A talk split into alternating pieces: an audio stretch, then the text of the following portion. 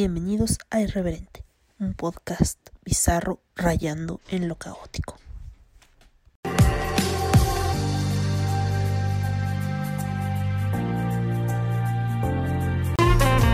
Este podcast es vulgar y grosero. Las voces célebres son pobres imitaciones y por su contenido nadie debe escucharlo. Y no estoy muerta, por desgracia. Pero aquí estoy y ya teníamos más de un mes sin escuchar irreverente, sin escuchar mis cosas. Eh, pero bueno, aquí estoy eh, haciendo acto de presencia. Hoy es... No sé qué día es. Yo sé que es Kinyobi. Kinyobi. Y Kinyobi es 27, entonces sería... Ay, eso fue un gato. No, este, dejen ver. Ah, es que todavía no sé cómo decirlo. Mm. Ay, no. Mm. No, no puedo. Todavía mi cerebro no funciona. Cuando lo ha hecho. Mm, pero el 27 sí debería de saberlo. Porque es... Ni New New Nana New Nana no creo que se dice otro número ayuda Ay, sí el King Yobi pero no sé qué este no sé cómo decirlo mm. oh, sería ah ni Yunana ni Yunana ni Yunana. Ah, pues sí, es Ni Yunana. Mira, encontré, encontré una página donde encuentras el número y está en Romaji, en Hiragana y ya. Entonces sería Ni Yunana. Ni Yunana. Pero eso cómo se diría en día, en día, en día. Eh, según yo es Kinyobi, Hoy es Kinyobi porque ya es viernes. Ya no es Mokuyobi porque Mokuyobi es jueves. Entonces, este... Mm, ni... ¿Cómo quedamos que era? Hachi. Hachitsuki. Ah, otra vez se me olvidó el 27. Lo acabo de decir. Así pasa. Pobre de mi maestra de japonés. Eh, oh. King Yobi, ya, sea, ya sabía que era King Yobi, pero. Pinche. Niyu, ajá. Niyu, Nana. Ahora sí, Niyunana. Niyunana. Nichi Yobi. Esa es la fecha de hoy. Hachitsuki Niyunana, Niyunana Nichi Kinyobi. Es viernes 27 de agosto en japonés. Ya se hablo muy cagado. Pero pues sí, les digo que era Kinyobi. Kinyobi, ay Kinyobi. Se ve bien bonito en, en kanji todo escrito. Pero bueno, ya que no estoy muerta, y aquí estoy, para desgracia de muchos, como ustedes lo pidieron, vamos a hablar de vampiros antes de que Pulgón salte. Pulgón, eres una buena pulga. Y Yaquencio está aquí en mis pies. Yaquencio. Eres un buen Yaquencio también. Yaquencio Ruiz. Yaquencio Ruiz. Atacando mi pijama de peluche. Y pues bueno. Ay, Dios mío, ya no sé qué hice. Ya le piqué. Em, en este momento, en esta línea temporal, estamos en la línea temporal del compañero. por si tú, viajero del tiempo, te preguntas en qué línea temporal has caído, estamos en la línea temporal del compañero. Y voy a decir algo bien feo. Me vale, me vale pura madre el pinche lenguaje inclusivo. Inclusive. Sí, así como dijo Pulga. A mí si me quieren llamar por el pronombre masculino, femenino. Ay, sí, pero no me digan ella. Ese sí, no. Ella. No, por favor, no, suena muy horroroso. Pues ese vato está loco. Pues sí, estoy loco. Esa vieja está loca. Estoy loca. Loca, loco, como quieran decirme. Así es. Creo que tengo pedos con el género fluido. Eso es lo que pasa. Pero bueno. Dejemos de hablar de mis problemas y cerradeces mentales.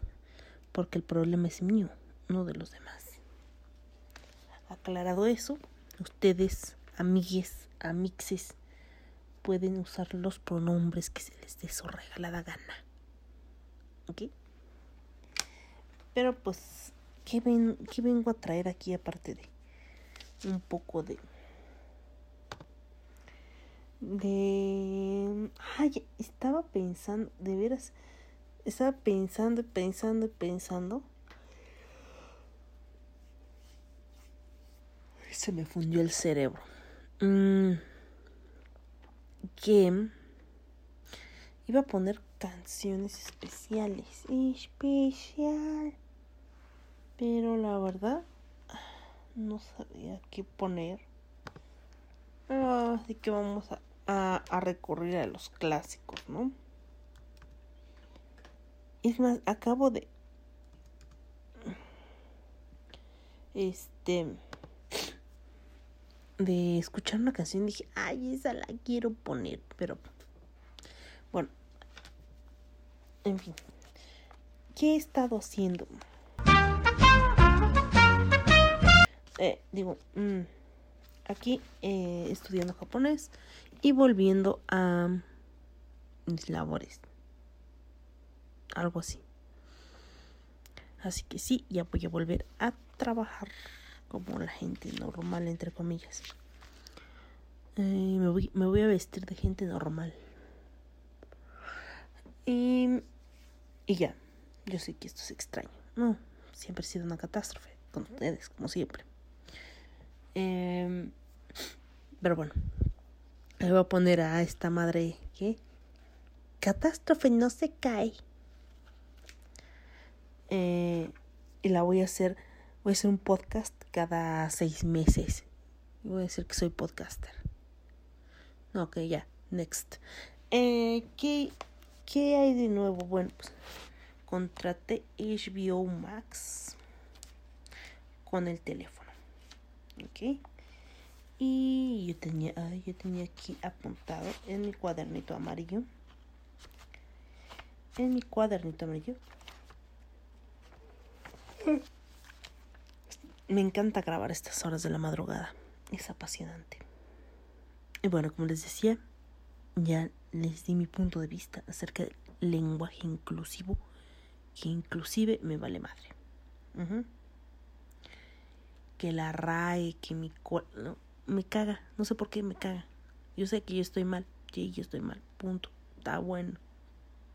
Estoy cerrada de mi cerebro. Está bien, punto para ustedes. Continuemos con nuestras vidas.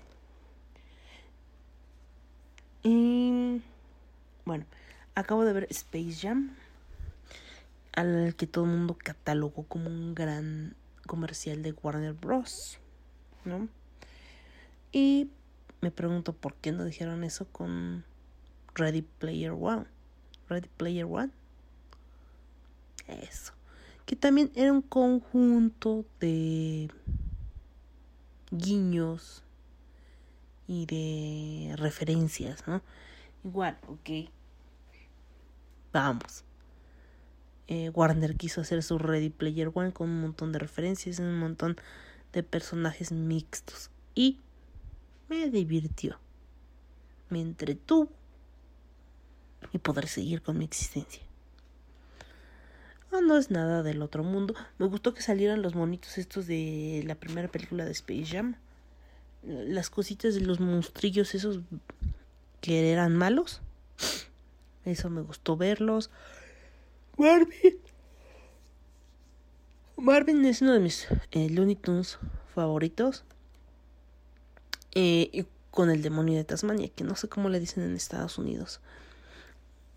Mm, me pueden decir cómo, se, cómo le dicen al demonio de Tasmania en Estados Unidos. Em, y... ¿Qué otro? Ay, el monstruo rojo. El monstruo rojo me encanta. Yo soy el monstruo rojo. Así, literal. Yo soy el monstruo rojo. Ese monstruo rojo. Debería articular mejor mis palabras. Pero bueno. Eh, sí me gustó. Ah, también vi Doctor Dolittle. Eh, también me gustó. Sale Michael Sheen. ¿Qué otra cosa? Robert, Robert Downey Jr. y Michael Sheen. ¿Qué otra cosa puedo pedir? ¿Mm? Y un oso polar. ¿Por qué? Porque así es la vida. Y me gustó mucho más que la versión de Eddie Murphy.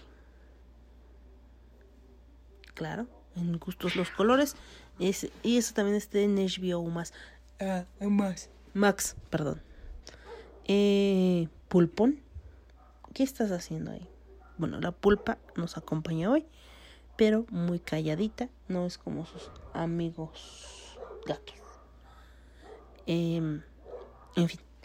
Otra, ¿Qué otra cosa? Estoy volviendo a ver iZombie, que también está en HBO Max como que de repente me aficiono a ciertas plataformas y veo mucho de eso, de lo que tienen.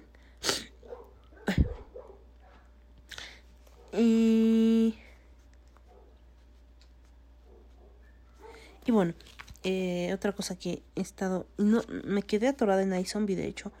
No me acuerdo en qué episodio me quedé. Pero voy a tener que terminar. Es que ya, ya sé qué es lo que se me atravesó se me atravesó el hijo, el hijo pródigo. Estaba viendo iZombie cuando me dijeron que el hijo pródigo estaba en HBO Max. El hijo pródigo yo lo había tratado de ver en internet, pero me costaba mucho buscar los episodios porque soy un, una papa. Literal, una papa. Entonces para buscarlos y que estén en inglés, porque obviamente como sale Michael Sheen, quería verlo en inglés porque quiero escuchar su acento galés, todo hermoso. Entonces eh, lo busco en inglés con subtítulos en español, porque pues sí, analfabeta. Em, y está en HBO Max y lo estoy viendo todo de corrido, que de hecho me quedé como en el capítulo 8 de la segunda temporada, creo. Pero Michael Sheen es hermoso. O sea, me encanta, me encanta, me encanta. Eh, ¿De qué trata el hijo pródigo? El hijo pródigo nos habla de un asesino que se llama el cirujano. Bueno, se hace llamar el cirujano. Este es un doctor. Eh, es y con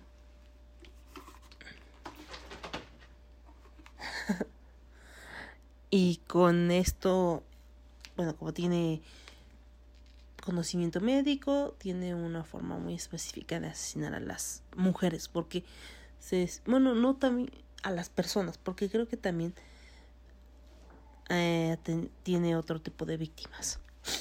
Em, pero lo curioso de este asesino es que la persona que lo denuncia es su hijo. Su hijo llama a la policía y dice que hay su papá tiene a alguien en su sótano o hay alguien en su sótano o en su sí, en un cuarto que tienen este y que está atrapado está atrapada esta mujer y este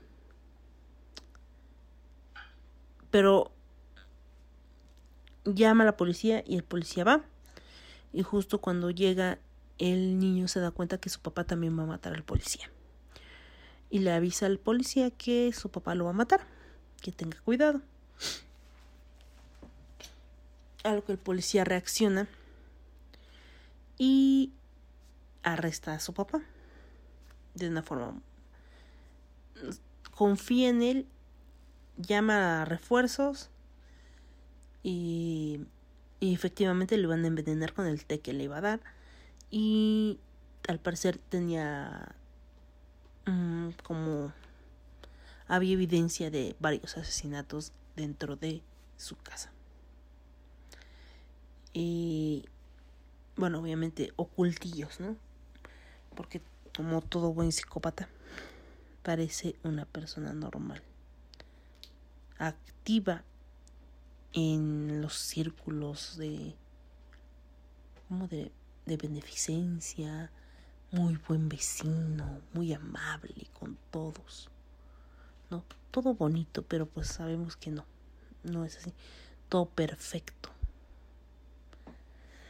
Y, y pues bueno, el cirujano, al cirujano lo meten al, a la cárcel. Y su hijo, ay, no recuerdo cómo se llama su hijo realmente. Ah, de hecho se cambia el nombre, él se cambia el nombre. Por eso se me va la onda.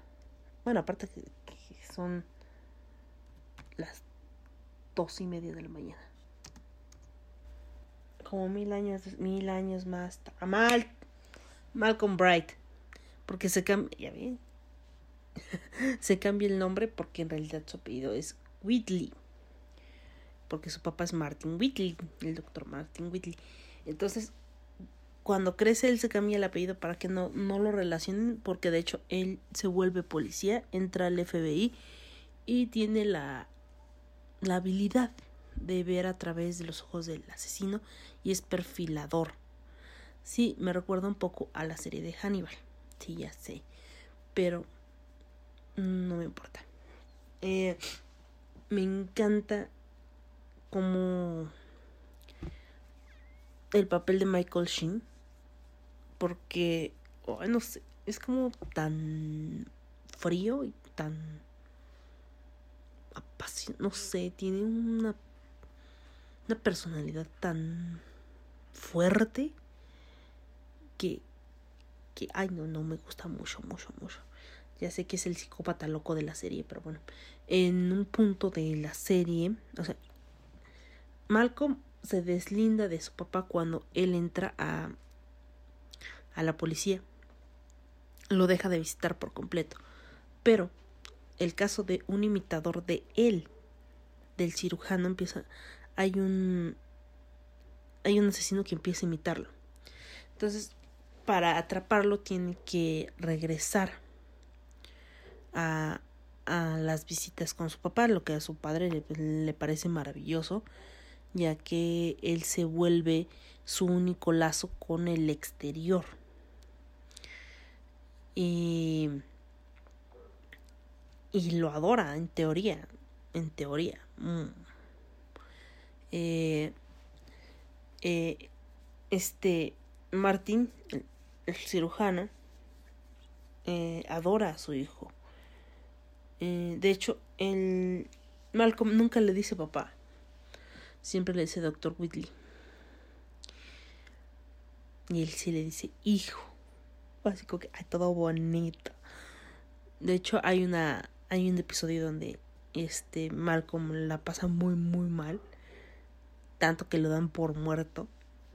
Y cuando le dicen al, al doctor Martin que su hijo está muerto, cae en una crisis que lo lleva a a estar este encerrado eh, en como máxima seguridad para que no se haga daño a él mismo. Es bastante curioso ese episodio. Pero bueno. Eh, a mí me gusta mucho porque es como mm, Criminal Minds, Hannibal y ¿qué, ¿qué otra serie me recuerda? Mm, como, como, si Criminal Minds y Hannibal tuvieran un bebé. Eso sería Prodigal Son. Eh, y su suétercito es tan sensual. En fin, vean eh, Prodigal Son. También la que quiero ver es La Mujer que Limpia. La Mujer que Limpia también está en HBO Max. Debería, debería verla y ya luego les platico qué tal. ¿Qué tal? El caso es que ahorita estoy con el hijo pródigo y pues me está gustando bastante. A pesar de que yo suelo fastidiarme muy rápido. Eh, me gusta mucho porque sale Michael Sheen. Eh, y es un incentivo verlo en la serie. Dios, sí, son dos temporadas. Son dos temporadas. Ya voy en el, ya voy en el episodio 8 de la segunda temporada. Pulga se me queda viendo qué pedo. Este. Mm, pero bueno. Eh, vean Prodigal Son. Ahorita les voy a poner una canción silla pilla. Mm, porque ustedes querían que habláramos de este tema. Y de, de, esta, pareja me gusta una canción mucho, mucho, mucho, mucho, mucho, mucho, mucho. Que creo que solo me sé el nombre de, de la canción en, en español.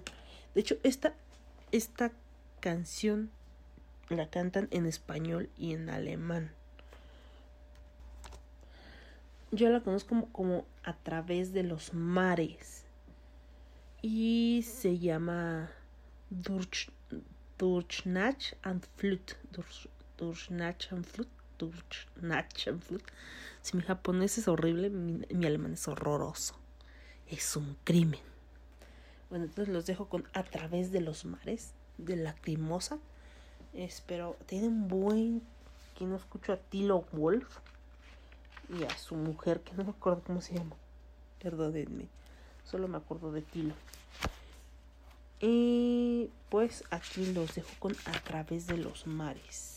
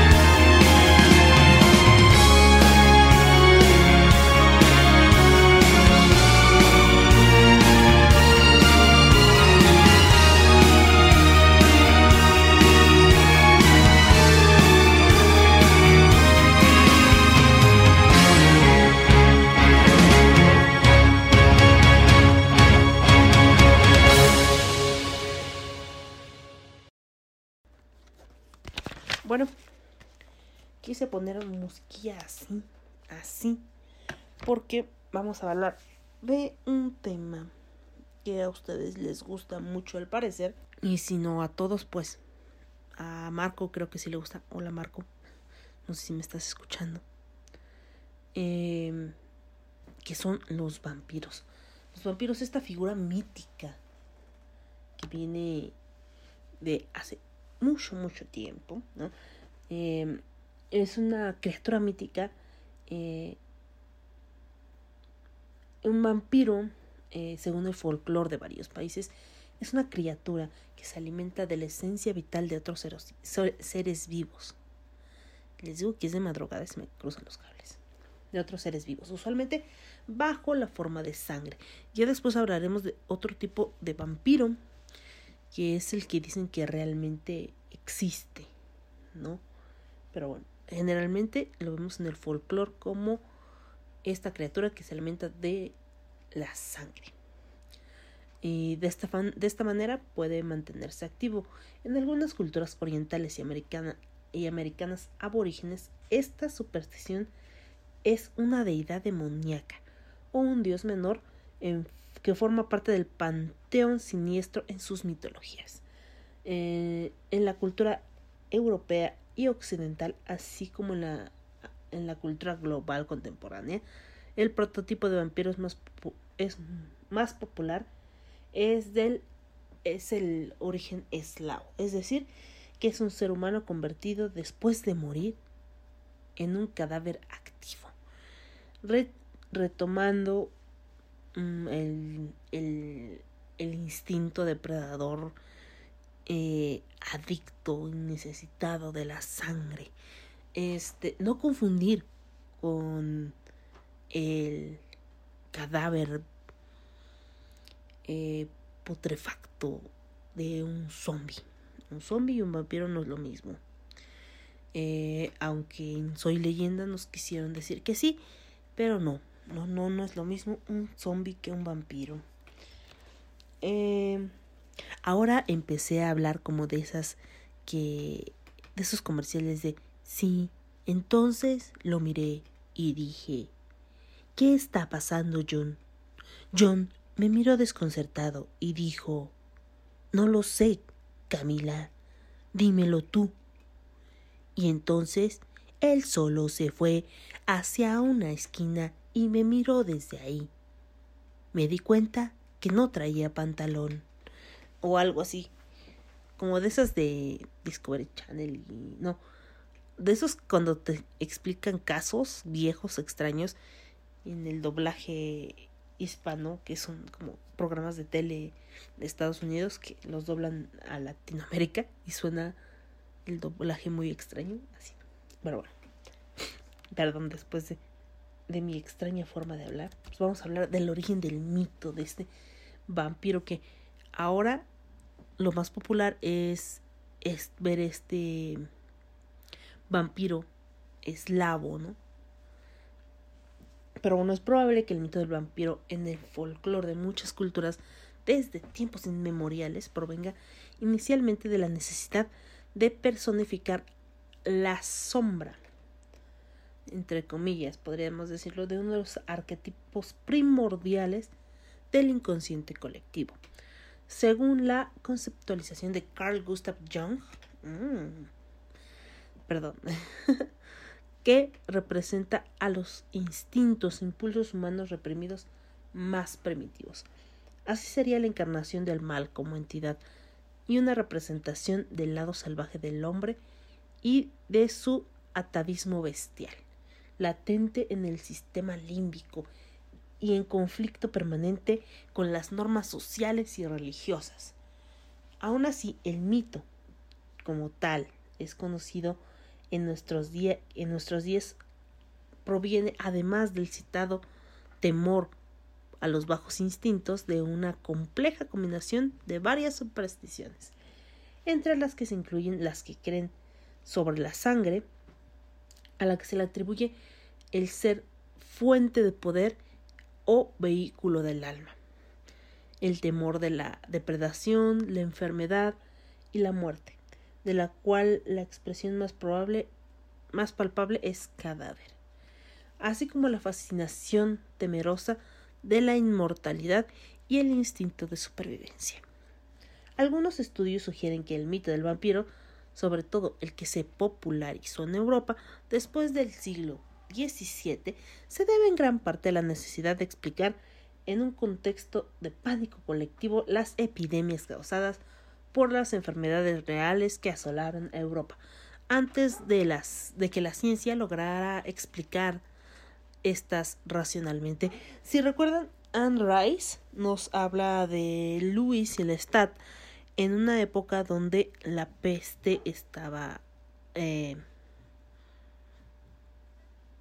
bueno, cuando la pandemia de la peste estaba en flor, por decirlo así, y, y a ellos se les atribuye las muertes repentinas de los esclavos y de la gente que vive en la aldea, obviamente si eran ellos en el libro. Pero lo que pasaba realmente era que pues era la pandemia y la peste y, y era más fácil eh, decir que eran vampiros que encontrar la razón real de por qué la gente estaba muriendo, ¿no? Y bueno, vampiro es una palabra que comenzó a ser usada en Europa desde, a partir del siglo XVIII. En el diccionario de la lengua española, en española, la RAE, que actualmente todo el mundo la odia, mm, porque dicen que es un conjunto de viejitos que no sabe que el lenguaje español crece con el paso del tiempo, se enriquece, cambia y tiene una metamorfosis muy hermosa. Pero bueno, punto y aparte. bueno, les digo que en el diccionario de la lengua española mm, o de la RAE fue incluida por primera vez en la novena edición de 1843 tiene origen en el término vampire de el inglés y el francés. Proviene a su vez del término vampir de las lenguas eslavas y del alemán derivado del polaco vampir, que este a su vez del eslavo arcaico oper, del cual existen raíces indoeuropeas paralelas al turco y al persa. Significa a la vez ser volador y beber o chupar y lobo. Por otra parte, hace también referencia a cierto tipo de murciélago hematófago. No todos los murciélagos son hematófagos. La mayoría comen frutas y insectos, así que no se pongan locos. Pero bueno, según el diccionario de Oxford, inglés, de inglés, la primera aparición de la palabra vampire o vampiro fue en 1734, en un diario de un viaje titulado Travels of Three English of Three English Gentlemen, Viajes de tres caballeros ingleses, publicado posteriormente en el Harlem Miscellany en 1745. El término inglés deriva posiblemente a través del vampire francés o vampire, como les digo, alemán, que aparece a principios del siglo XVIII. Proviene del término serbio vampira, wam, sangre, pir, monstruo, que se designa al muerto que, según las leyendas de la Europa central, regresa a alimentarse con la sangre y según ciertas variantes con la carne eh, de los seres que en vida estuvieron más próximos a él. De hecho, esta, esta leyenda la, la retoma. Eh, no mamen, ¿en serio? Este, la retoma Guillermo del Toro en Nocturna. Los vampiros regresan única y exclusivamente para comer a la gente con la que tienen un lazo más cercano. Eh, les digo que no, no son las 2.50 de la mañana y me están mandando trabajo. En serio, me están mandando trabajo. De veras, se los aseguro. 2.50 de la mañana y me están mandando un documento de trabajo. No lo puedo creer. No, no, no, no, no, no, no, no, no. Aparte son un montón de cosas. No, una, dos, tres, cuatro, cinco, cinco documentos. Ahí no los voy a ver ahorita. Pero bueno, después de ver cómo este llevado mi trabajo en la madrugada, yo ya hice mi trabajo. Ya, lo mandé. Lo expuse. Mm, punto. Se acabó.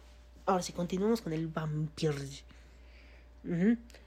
Ah, sí, les decía que este Guillermo del Toro em, hace esa alusión de el vampiro que regresa a alimentarse de sus seres queridos eh, con su sangre y con su sangre solo con su sangre él sí solo se, se limita a esa parte de la sangre no, no con la carne em, de tal raíz surgen las siguientes denominaciones el vampir de neerlandés o el vampir o upir en polaco, upir en eslovaco, upir en ucraniano y en este, término ingresó oficialmente entre comillas a la lengua alemana en 1732 cuando fue reportado en el caso de Arnold Paule, el vampiro de la Edad Moderna.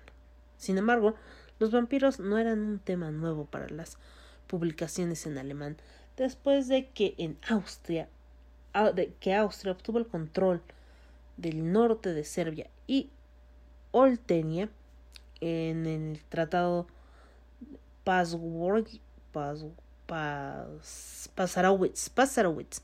En 1718 los funcionarios reportaron prácticas locales de exhumar los cuerpos y matar a los vampiros, entre comillas estos informes elaborados. Es más, yo me acuerdo haber visto una serie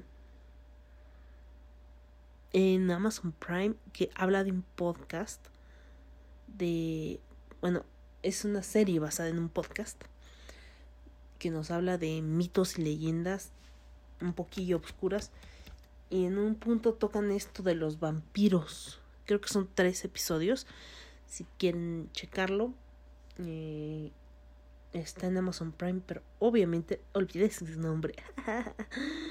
Mm, pero en cuanto recuerde mi cerebro, les voy a les voy a subir a la página. ¿Cuál es? La página es mm, Irreverente Podcast en Facebook. En fin. Mm, así. Perdón.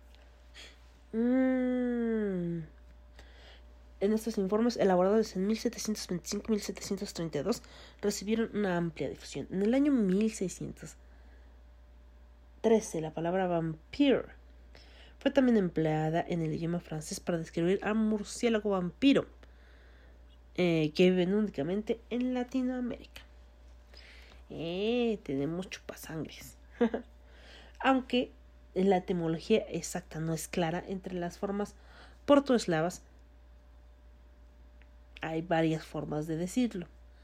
Otra teoría menos extraordinaria es que las lenguas eslavas han tomado la palabra del término turco para bruja. Eh, por ejemplo, el tártaro es ubri. Eh, el primer uso registrado en la forma antigua es upir y únicamente se cree que está documentado del año 665 del calendario bizantino se trata de el colofón de un manuscrito de libros de Salmos escrito por un sacerdote que transcribió el libro del alfabeto. Mm. Mm.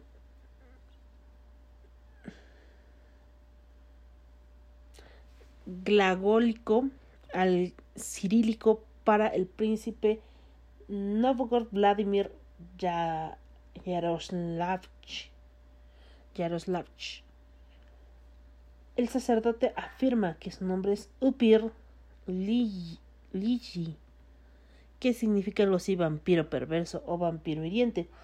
Este nombre aparentemente tan extraño ha sido citado como ejemplo de supervivencia del paganismo y del uso de apodos como nombres de personas. Otro uso temprano de la antigua palabra rusa se encuentra en la traducción de la homilía, eh, palabra de San Gregorio, fechada muchas veces en el siglo XI al XIII, donde se menciona el culto pagano de los Upir, o sea, los vampiros. Bueno. ¿Cómo son los vampiros, no? Eh, bueno, la descripción de estas criaturas suele variar, porque al parecer no solo tenemos un solo estereotipo de vampiro, sino hay varias, varias ramificaciones de este mismo ser. O sea, podemos recordar a Drácula, podemos eh, ver a los mm, vampiros de Guillermo del Toro, eh, porque también está la serie, no, yo no la he visto, creo que se llama La Maldición, no sé cómo se llama, bueno, en inglés se llama Stain, mm, pero ya leí los libros. Creo que tengo un par por ahí todavía. Eh, tenemos a ¿no?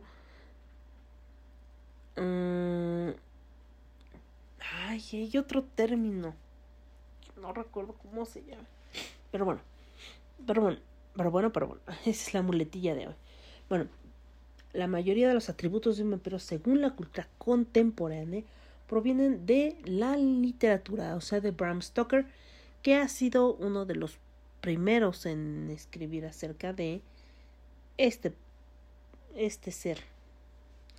Este, y las películas basadas en ella, así como en los cómics y videojuegos. A veces se contradice en la naturaleza primordial del vampiro, tradicional y original. Incluso saben, este, los vampiros de Soy Leyenda, porque en realidad no son zombies, son vampiros en el libro de Soy Leyenda. De hecho, voy a volver a comprar Soy Leyenda. Ahora que lo pienso. Eh, los vampiros también regresan por las, este, las personas con las que estuvieron conectadas. Por eso, este, molestan mucho a Neville. Es, de hecho, su vecino va y le toca y le toca y le toca como mil veces. Pero es porque en vida estuvieron muy unidos. Eh, también, de hecho, va. No recuerdo si su esposa lo va a buscar, creo que no. No recuerdo muy bien. Tengo que volver a leer Soy leyenda. Pero bueno. Mm, la, la siguiente, bueno, les voy a platicar de algunas de las características que son las esenciales o comunes en el folclore general, como parte de las creencias de ciertas regiones otras son inventadas por novelistas o libretistas de cine, de cine o diseñadores de videojuegos. Bueno, primero fueron humanos, pero ahora están en un estado intermedio entre la vida y la muerte. De ahí es que se les llama no muertos o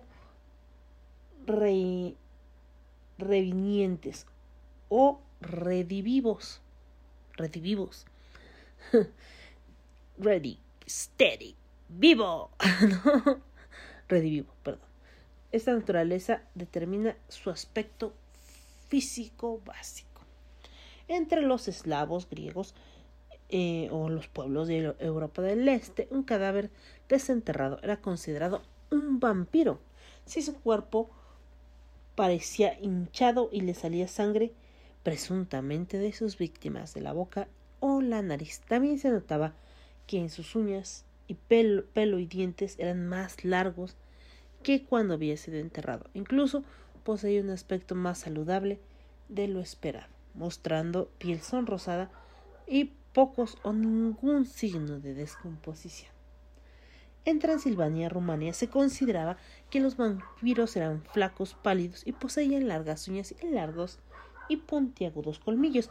Esta característica la cambia Guillermo del Toro y en lugar de ser eh, colmillos es como una especie de aguijón retráctil que tienen en la por la úvula o campanilla, no sé cómo le digan ustedes, y esto sale y se clava en el cuerpo de la víctima y de esta forma extrae la sangre y deja en su lugar una especie de líquido blanquecino en el cual hay como gusanillos extraños que te transforman en vampiro y te dan la necesidad de beber.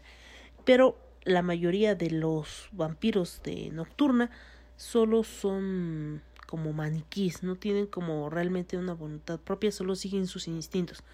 Solo hay uno que los gobierna a todos. Así es. Pero bueno, después vamos a ver que hay otras características de un vampiro. También mm, está la película de Déjame entrar. Es que ya hablando, hablando de vampiros podemos hablar de mucha literatura y de mucha muchas películas, ¿no? Mm, yo leí Déjame entrar, la original, bueno, la, la única novela, Déjame entrar, y vi las dos películas. Mm, la verdad, la de Chloe Grace de Moret no me gustó. Prefiero la original. Así que vean la original. Bueno, en Transilvania, Rumanía, se considera que los vampiros, ah, ya les dije, en Bulgaria y Polonia se les atribuye tener un solo orificio nasal. Así es como una especie de aguijón en la punta de la lengua. Este es el que les la, la característica que les digo que es este especie de aguijón que se aloja en la parte de la úvula y es como retráctil. Sale disparado. ¿No? Tal vez en parte por eso viene el sonido del al sacar el, el aguijón este que mm,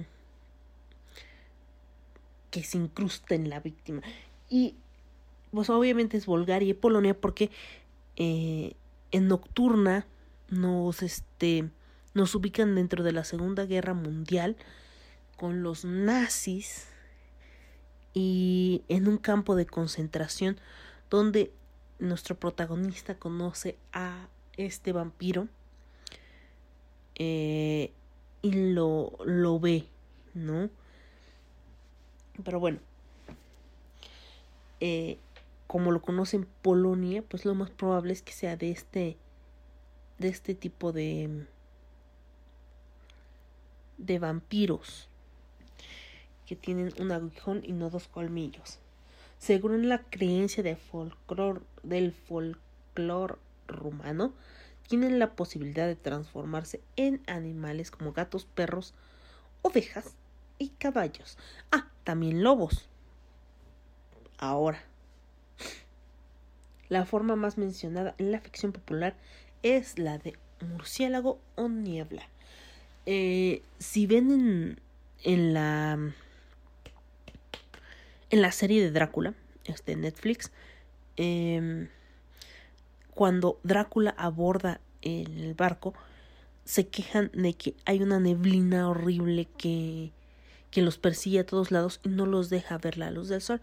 Esto es parte de, la, de las características de Drácula, ¿no? Él tiene esta capacidad de atraer o crear niebla para que él se sienta más cómodo bajo la cubierta del barco, ¿no? De esta forma la luz del sol no le da directamente y no muere achicharrado. Este, otras características, uh, otras características que se les pueden atribuir es que se alimentan primordialmente de sangre y que sus víctimas, aunque hay descripciones que también son antropófagos, en algunas culturas se considera que la sangre no era la base de su alimento, sino el fluido vital o la energía psíquica. Aquí vamos a la creencia, a otra creencia, ¿no? Que sí existen los vampiros, pues son vampiros energéticos. ¿A qué me refiero con esto? Es que sí hay gente que con la cual pasas un rato y a los al poco tiempo te sientes agotado, fatigado, eh, como que se te va la energía. Esos son los vampiros energéticos. Se chupan tu energía. Tan chabocha. Y te dejan agotado. Entonces, eso podría ser. Bueno, eh, no se reflejan en los, en los espejos, ni tienen sombra, tampoco se reflejan en el agua, ni ningún, ninguna superficie reflejante. Eh, tal vez como la manifestación de la carencia de alma. Es un atributo que no es universal. Por ejemplo, el vampiro griego Bricolask o Timpanios poseía tanto sombra como reflejo. Pero es muy popular gracias al novelista Bram Stoker, que lo menciona en su novela Drácula. Eh, en la serie nos dice que tal vez no se ve porque realmente le tiene miedo a, mirarse. Eh, como el retrato de Dorian Gray. Algo así. Pero bueno. En fin, los vampiros por su naturaleza demoníaca y su origen sacrílego no soportan los símbolos cristianos. También en la serie nos dan una explicación de por qué no soportan los símbolos cristianos. Por ello pueden ser alejados usados con una cruz cristiana, agua bendita. Ah, también con la Biblia. Las hojas de la Biblia pueden, las pueden poner así en círculo. Y eh, él no puede tocarla porque es sagrada. Em, mm, no pueden cruzar terrenos sagrados como las iglesias, en teoría. Como en teoría, como si de verdad fueran reales. Eh, porque, bueno, en ciertas ocasiones sí pueden entrar a iglesias pero en la literatura clásica no. ¿Ok? Este, por su naturaleza, aunque en general se supone que los vampiros son vulnerables a la luz del sol, entre eh, los eslavos se creía que no solo pueden resistir la luz del sol, sino que en algunos casos podían viajar de un pueblo a otro y llevar ahí una vida normal. Aquí, en eso de viajar de un lado a otro, se cree que se puede, que ellos pueden viajar de forma terrenal, o sea, en tierra. En tierra ellos pueden moverse para donde quieran, pero no pueden cruzar grandes masas de agua sin que alguien los lleve. Y que tienen que llevar un chingo de tierra a donde vayan. Chingos de tierra. ¿Por qué? No sé. No es cierto, sí sé, para reposar en ella. Tiene que ser de tierra, de su tierra de donde nacieron ellos, para que ellos puedan este, descansar. En la novela de Bram Stoker vemos que el discípulo de Drácula lleva grandes cantidades de la tierra natal de Drácula hacia Londres, creo. Si olvido todo, perdónenme. No me crucifiquen por olvidar si era en Londres. Yo, yo recuerdo que era Londres. Este, para que Drácula pueda reposar. ¿No? También en la serie, eh, cuando Drácula aborda el barco, lleva grandes cantidades de tierra para reposar. Reposar. El reposante, reposante. toda esa tierra se perdió. Me pregunto ¿Cómo le hizo para dormir, para dormir después? Es como yo cuando pierdo mis, mis pastillas de... Eh, mi Revnox para dormir. Yo creo que debe ser algo así, pobre Draki. Pobre Draki. Este. Tiene una afinidad natural con la magia negra y concretamente con la nigromancia, que dominan con mayor facilidad que el hechicero no vampiro más diestro. O sea, es lo suyo, lo suyo son los muertos. Y bueno, hablando del origen del vampiro, bueno, por predisposición desde el nacimiento en Rumania tenían más posibilidades de ser, ah, miren, de ser un estrigoe. Los estrigoe eh, son los vampiros eh, en los que se enfoca eh, Guillermo del Toro en, en Nocturna. El séptimo o duodécimo hijo cuyos hermanos mayores eran todos del mismo sexo, o tener más marcas de nacimiento como el hueso sacro pronunciado, abundante vello corporal, haber nacido encapuchado, es decir, con la cabeza envuelta en parte de la membrana placentaria o haber ingerido parte de la misma. Entre los eslavos también tenían mayor probabilidad de convertirse en vampiros los nacidos en sábado santo. Por muerte prematura o violenta. En la antigua Grecia, en donde se denominaban bricolacas o brucolacos a los originados, así al igual que los búlgaros eslavos, en ciertas culturas africanas e indonesias se creía que los niños, adolescentes y en general personas que habían tenido una muerte prematura y en circunstancias anormales por suicidio o violencia podían convertirse en fantasmas vagabundos o vampiros por incumplimiento de rituales funerarios y religiosos. En Grecia, Bulgaria y Rumania también se creía que alguien que se convertía en vampiro después de morir, quienes debían ocuparse de preparar, vigilar debidamente el cadáver no, no realizaban los rituales adecuados o no cumplían bien su tarea. ¿Cómo impedir que un animal, especialmente un perro o un gato, e incluso una persona pasara sobre el mismo? Esta creencia es similar a la de los hindúes que consideran que los espíritus, los pitrs, en esta espera de la reencarnar, pueden convertirse en vampiros si nadie les recuerda y realiza los sharad, rituales funerarios de rigor que facilitan su reencarnación. Como maldición de acciones criminales o sacrílegas. En la antigua China también se creía que se convertían en vampiros ciertos criminales Mm, tradición similar a la que existen entre los eslavos y los griegos, quienes creían que los vampiros eran brujas o personas que se habían rebelado contra la iglesia mientras estaban vivos, viviendo, vendiendo su alma al diablo, y que al morir sus cuerpos podían ser poseídos por demonios. En la Europa cristiana y especialmente entre los griegos, esta creencia era reforzada con los conceptos desarrollados por el cristianismo, basados en la idea neoplatónica de que la vida después de la muerte y la idea de la supervivencia del alma hasta el día del juicio final. A pesar de la corrupción del cuerpo, de aquellos que murieran arrepentidos de sus pecados y que hubieran recibido los últimos sacramentos, o sea, los santos óleos.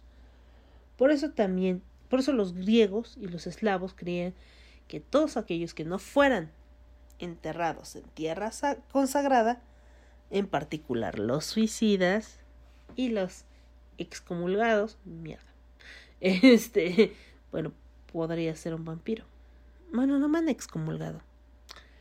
Eh, los que hubieran recibido la no hubieran recibido la extrema unción o los santos óleos tenían, la mayor, tenían mayor posibilidad de convertirse en vampiros o timpaneaos por mordedura de otro vampiro. Según casi todas las tradiciones, especialmente la de los eslavos, aquella persona que moría después de ser mordida por un vampiro se convertía a su vez en uno. Los escritores ocultistas aducen que esta manera solo es posible si hay aceptación por parte de la víctima. Los autores de la literatura de ficción le han dado a esta manera de convertirse en vampiro una connotación sexual intensa, muy atractiva para los propósitos dramáticos, aunque yo no creo que sea nada atractivo. El hecho de escuchar crujir tu cuello como si fuera un tronco y ahogarte con tu propia sangre al mismo tiempo, bueno, sabes, la perforación de la arteria, eso es mucha sangre. Y serían cuatro perforaciones en el cuello, por lo que podría ser una mandíbula tan fuerte como la de un lobo, mm, no creo que sea muy agradable. Pero bueno, ¿cómo vamos a identificar a un vampiro? Ah, pues existen numerosas, numerosos y variados rituales para identificar a un vampiro. La comprobación más ocurrida es, consistía en la exhumación del cadáver sospechoso para verificar, como les digo, que estuviera sonrosadito, que tuviera el pelito más largo, las uñas, los dientes y que se veía súper sano, como que más sano de lo normal. Pues entonces, vampiro, boom, vampiro.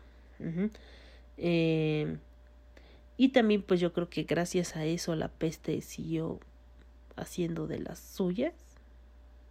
Pero bueno, uno de los métodos descritos por Abad Calmet, citado por el padre Feillo, para localizar la tumba de un vampiro consistía en guiar a un muchacho virgen. No, pues ya valieron madre. Montado en un caballo también virgen. ¿Qué pedo con su fijación con lo virgen? a través de un cementerio y el caballo se negaría a avanzar sobre la tumba en cuestión. Generalmente se requería que el caballo fuera negro, aunque en Albania era necesario que fuera blanco. Bueno, depende de qué, dónde venías el caballo era negro o blanco. Eh, la aparición de agujeros en la tierra sobre la tumba también era tomada como signo de vampirismo. Otra evidencia era de la actividad de un vampiro en la localidad incluía la excesiva lluvia o granizo. Madres, hay vampiros en la ciudad. Ah, no, es época de lluvias. Así como la enfermedad. Mierda, hay vampiros. Hay vampiros, les digo, hay vampiros. O sea, es la lluvia excesiva o granizo. Y la enfermedad y muerte. ¿no? Vampiros, ¿ven? Vampiros. Este. y muerte de familiares o conocidos. ¿Ven? Vampiros. Así como la del ganado. Ah, no, todavía no, no nos pasa con lo del ganado. En los días siguientes a la muerte de, y enterramiento del sospechoso, algunos también se manifestaban mediante pequeños actos similares como el, un poltergeist, tales como mover muebles de la casa, producir ruidos y dar golpes. ¿Cómo te puedes proteger contra un vampiro? Bueno, también cabe destacar que los vampiros no son una figura súper poderosa, ¿no? O sea, tienen mucho de lo suyo, tienen mucho de lo suyo. Pero este, un vampiro no puede entrar si no es invitado, por ejemplo. Aunque tu casa no sea tierra santa, si tú no le permites entrar, el vampiro no entra, ¿no? Muy, educa muy educado, muy educado él. Si no le dices, oye, pase usted, no pasa. Entonces, eh, no inviten a entrar un vampiro a su casa. Mm, bueno, si algún día les toca ¿no? toparse con un señor vampiro, no lo inviten a su casa. Este, pero bueno, para evitar que un muerto se convierta en vampiro, hay unos tips. Entre los celtas, las prácticas más extendidas eran enterrar el cuerpo cabeza abajo, así como también colocar hoces y guadañas cerca de la tumba para evitar que los demonios poseyeran el cuerpo y para apaciguar al muerto, que no se levantara de su ataúd con igual propósito. Los tracios y los búlgaros eh, antiguos solían amputar las extremidades, cortar los talones y los tendones de las rodillas y perforar otras partes del cuerpo. Pero aquí este... ¿Cómo se llaman? La enfermedad esta que pareces muerto, pero no, pare pero no estás muerto. Mm.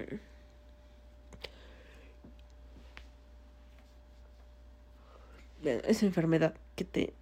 catatónico. Si eres cata si tienes un ataque y quedas catatónico. Este... Sería horrible que te corten todo eso. Si no estás muerto. ¿No? Qué horror.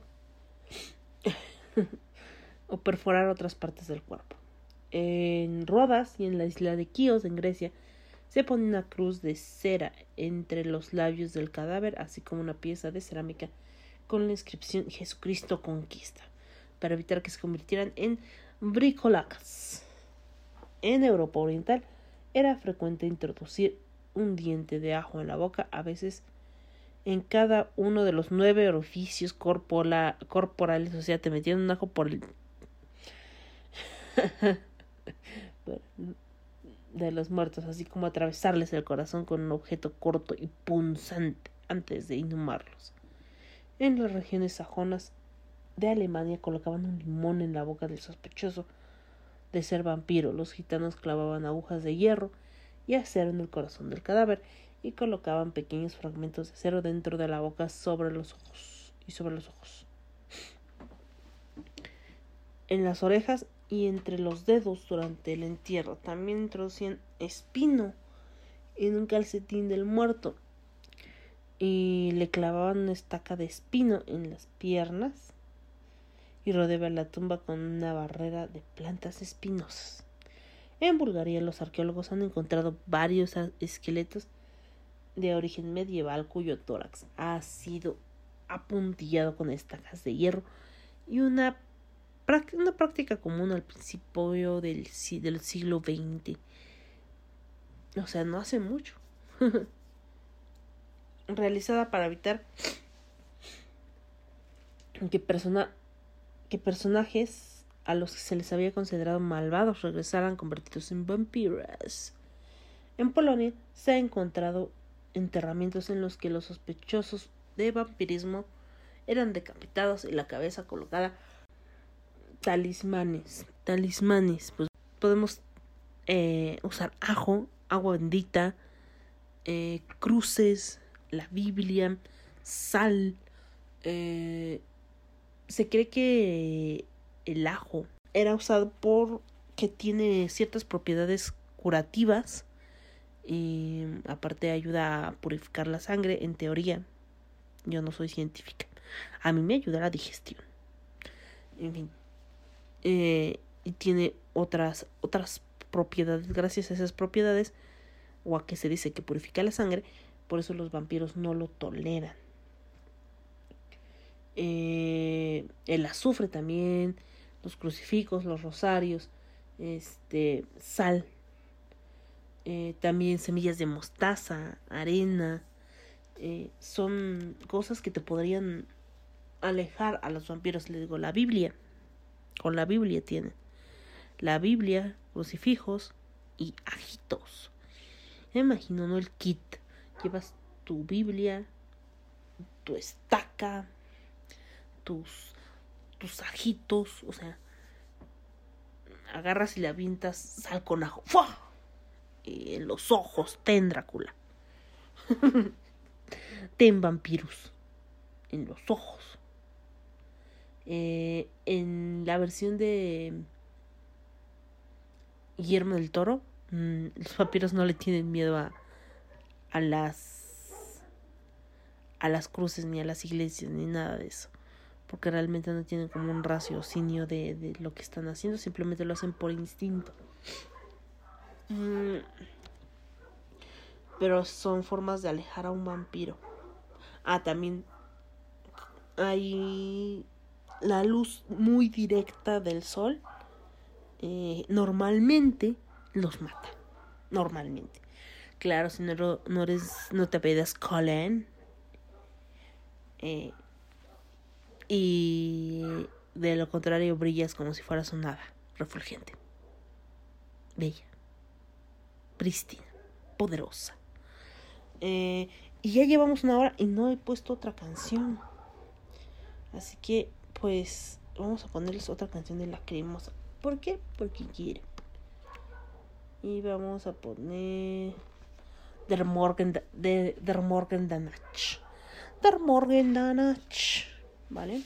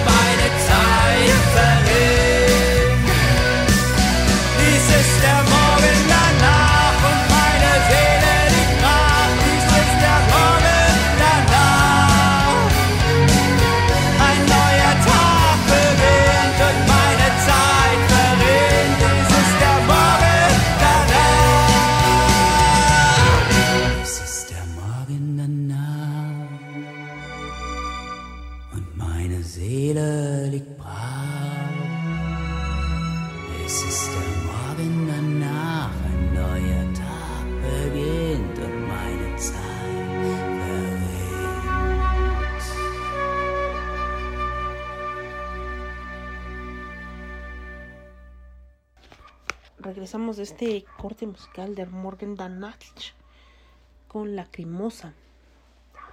Eh, en fin, ahora sí, vamos. ¿Cómo acabar con un vampiro? Pues clásica, la clásica estaca en el corazón. Es, eh, y es el más socorrido. Eh, abrir el ataúd, ya saben, durante el día. Cuando normalmente el vampiro está echándose una pestañita, pues en ese momento se le clava la estaca en el corazón. Este debe de ser este de fresno, de espino, de roble. Eh, así se, se, acostumbraba en Serbia y en Bulgaria. Eh, de roble en, en Rusia y el norte de Alemania. También podría clavarse el, la estaca en el estómago. Así se acostumbraba en Serbia, en el norte de Ser en el noreste de Serbia.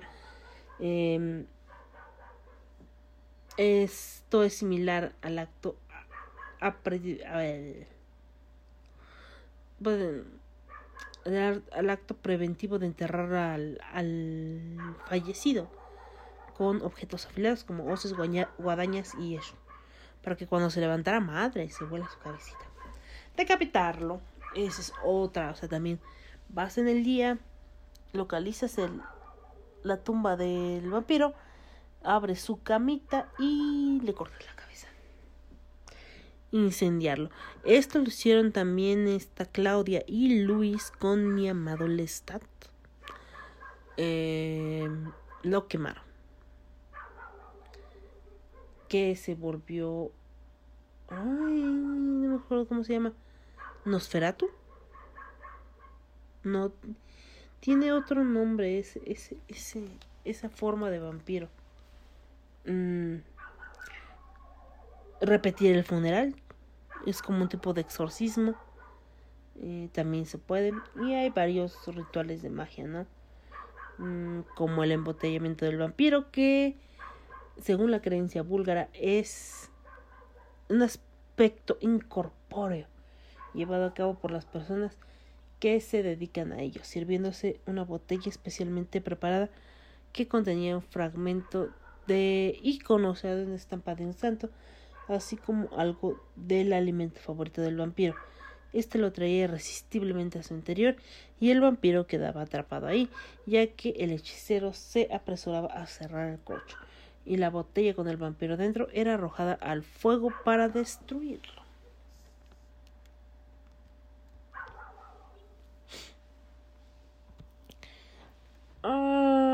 Ajá, quieren. Esto ya duró mucho. Así que, pues yo creo que aquí nos vamos a quedar. Entonces nos falta un buen. O sea, la historia de los vampiros. Eh, los vampiros en la edad moderna y la, época contemporánea. Entonces nos habla, nos falta de hablar de los vampiros de carne, o sea, de Vlad Tepes y de Liz Erzsébet Bathory, ¿no? Em, y yo creo que esto lo vamos a dejar para el siguiente episodio de Vampiros 2. Eh, entonces, eh, los voy a dejar con una última canción de no sé qué. Y como esto ya duró como mil años, después de tanto tiempo que no había grabado, ahora, ahora sí me extendí con la carnita. El siguiente episodio vamos a hablar de los vampiros en la antigüedad. Y este ya les voy a traer este el nombre de esta serie que está basada en un podcast que está en Amazon Prime que también nos habla de como historias oscuras y así em, creo que es todo ya saben dónde encontrarme estoy en Twitter como arroba irreverente pod estoy en Instagram como irreverente podcast estoy en Facebook como Irreverente Podcast. Entonces ahí me pueden mandar mensajito. También este les quiero agradecer a los que me han estado escuchando en iVoox. Y en especial a Joel Arce, que me dejó su manita arriba, bueno, su corazoncito. Su corazoncito. Eh, en el episodio que se llama Hablemos de Gastronomía Mexicana que es el último que acabo de subir. Entonces, gracias Joel Arce por esa manita arriba. Saludos a Chava, saludos a Marco, hasta Poza Rica, Veracruz. Espero que con lo del huracán eh, todo esté bien en casa, todo esté bien con la familia y pues un gran abrazo y que, que no haya sido un mal trago este huracán. Eh, Saludos a todos a los que me escuchan en Poza Rica, Veracruz. No sé si aparte de ti, Marco, me escucha alguien más. Yo creo que no. Eh, pero en fin, besos y abrazos a todos. Ahora estoy como Walter Mercado. les doy todo, todo, todo, todo, todo. No me acuerdo qué les daba. en fin. Eh, nos escuchamos prontamente. Yo creo que más tarde voy a grabar la segunda parte de este episodio. Que por cierto, sí, sí he estado grabando. He estado grabando en polifonía. He estado en polifonía activa. Y también hice un episodio especial de polifonía. Eh, que solo está en Patreon. Ese sí es solo para Patreons. Y es de Baby Metal. Entonces, pues yo creo que esto lo voy a estar subiendo el viernes. O sea, hoy, el King Joy. Em, mm, y probablemente eh, el sábado ya esté subiendo también la segunda parte para Patreon. Para Patreon ya va a estar disponible esto el viernes y la segunda parte el sábado. Ustedes seguramente bueno, me están escuchando el domingo o el lunes. En fin. Besitos. Bye. Bye bye, piojitos.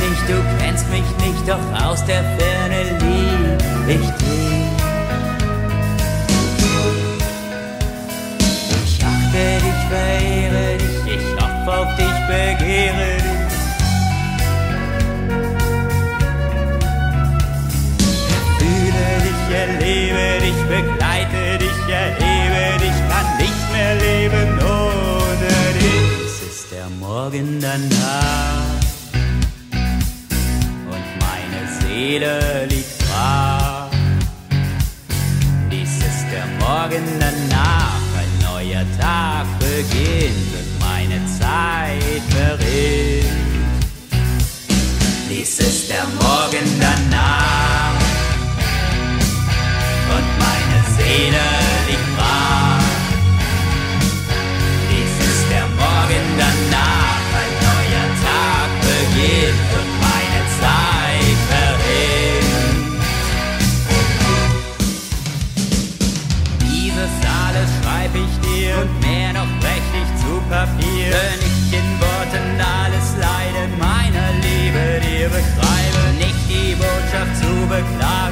Hallelujah.